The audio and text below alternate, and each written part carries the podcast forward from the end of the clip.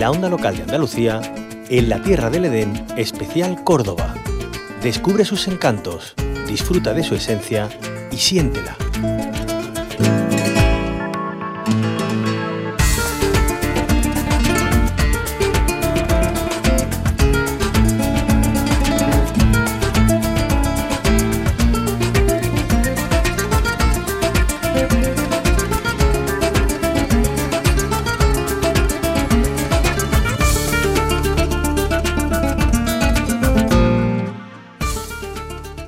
Andalucía es patrimonio histórico, medioambiental, enjambre de culturas y vestigios que nos evocan a viajes en el pasado por distintas épocas, pero Andalucía es mucho más. Podríamos decir que su sabor es muy especial, diverso y rico en propiedades beneficiosas para nuestra salud. Acompáñennos porque hoy nos sumergimos en la gastronomía cordobesa y lo vamos a hacer para hablar del perol, para el que reivindican su condición de patrimonio inmaterial de la humanidad. Saludamos a Rafael Moreno, él es catedrático de bromatología y tecnología de los alimentos de la Universidad de Córdoba y director de la Cátedra de Gastronomía de Andalucía. Rafael Moreno, bienvenido.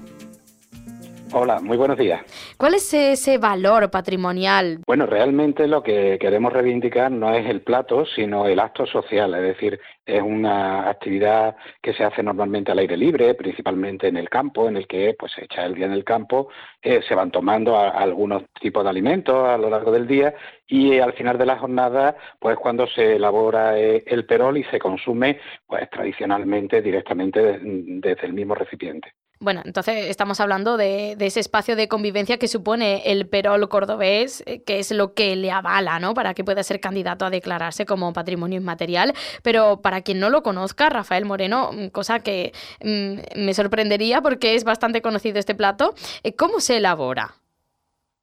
Bueno, pues realmente esto eh, tradicionalmente era un plato que como eran principalmente los hombres que iban al campo a, hacer, pues buscar setas, caracoles, eh, espárragos, a cualquier otra actividad en el campo, digamos no las ordinarias, no las, normales de faena en el campo, eh, pues se iba con lo, con lo mínimo, un perol eh, echado a cuesta o al lomo de una bestia, se llevaban los ingredientes principales, el arroz para el aceite, para hacer el sofrito, y había una de las personas que se quedaba encargada de hacer la, candela y de preparar eh, el arroz. Y era habitual que, bueno, pues conforme iban llegando los restos de compañeros, pues si habían cogido eh, algún tipo de, de, planta del campo, se añadía el arroz, por supuesto el, espárrago, o pues si se habían cogido setas, pues setas, o caracoles, o, o algún tipo de, captura de algún animal, unos pajaritos, cualquier cosa de esto, todo eso, un conejo, pues eso iba también todo al perol y luego pues se compartía. Normalmente estamos hablando de un arroz,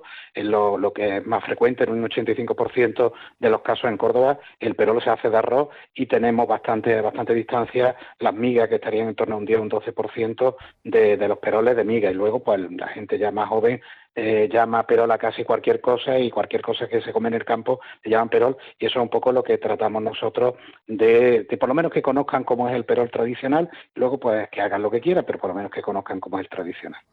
Claro, de hecho han realizado un estudio ¿no? en el que han constatado eso, que las nuevas generaciones están dejando de entender lo que es un perol tradicional.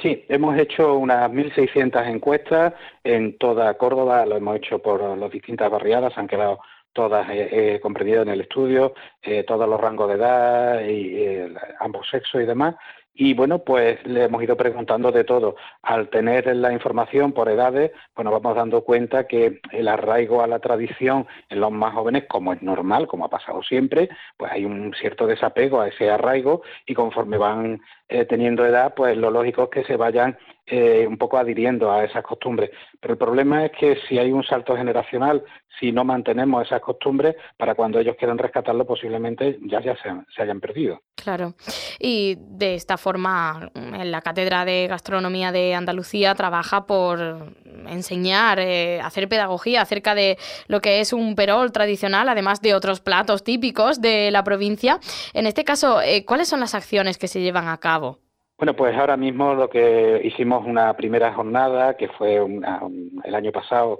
simplemente indicando que se había hecho el estudio, hablando de los ingredientes, de la convivialidad, en este año lo que hemos hecho es una segunda jornada ya mucho más orientada a, la publicación de, nuestros artículos científicos sobre el perol cordobés y pues para comunicarlo fundamentalmente a la restauración, a bares, tabernas, restaurantes y demás y a todo lo que es eh, el turismo de Córdoba el que tenemos esta herramienta que es muy útil, eh, pues desde cara al propio cordobés y las propias cordobesas, como a los turistas que puedan venir, eh, como un elemento más de ensamble. El Perón, la verdad es que de cara a los cordobeses lo tenemos como algo más de andar por casa, más íntimo, más de,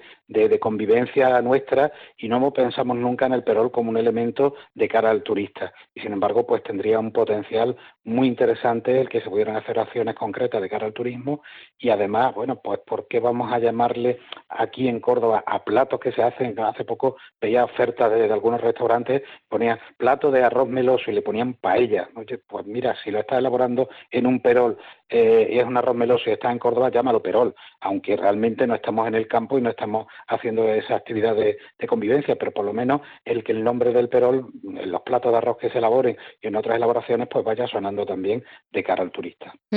claro, acciones eh, concretas eh, de cara al turismo. ¿En qué versarían, Rafael Moreno? Lo primero es, tenemos que distinguir, vamos a hacer acciones lógicamente de cara al turismo, pero también es muy importante que, la propia población sea consciente de lo que tiene, del valor que tiene. Entonces, eh, ahora mismo están previstas algunas acciones, pues por ejemplo con las peñas perolistas ya hablamos en su momento de hacer una macro perolada, el de hacer concursos de, peroles, el utilizar como se ha utilizado aquí en Córdoba siempre, perol de convivencia, un perol solidario en el que los, fondos que se puedan sacar sea para una causa solidaria. En fin, de cara a la ciudadanía, eh, el, tratar de hacer esto, de cara a la ciudadanía también, el que no se pierdan esos peroles tanto en el campo como en esos barecitos, en esas tabernas que los sábados los domingos hacían su perolito, pues te invitaban a un platito de arroz o de miga eh, con la consumición, ese tipo de cosas de cara al propio, a los propios cordobeses. Y de cara al turista, bueno, pues primero, el que aparezca en carta, en que se reconozca, en que los establecimientos de restauración empiecen a, utilizar en vez del término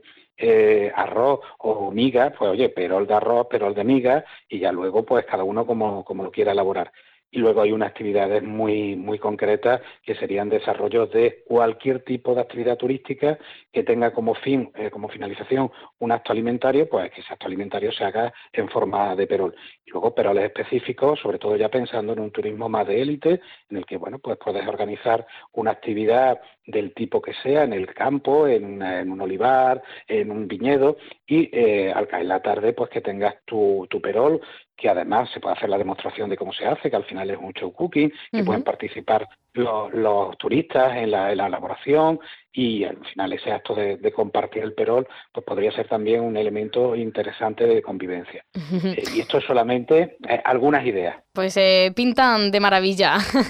Rafael Moreno, catedrático de bromatología y tecnología de los alimentos de la Universidad de Córdoba, es el director de la Cátedra de Gastronomía de Andalucía. Muchas gracias por habernos acompañado este ratito. Muchas gracias a vosotros por haceros eco de la actividad de nuestra cátedra.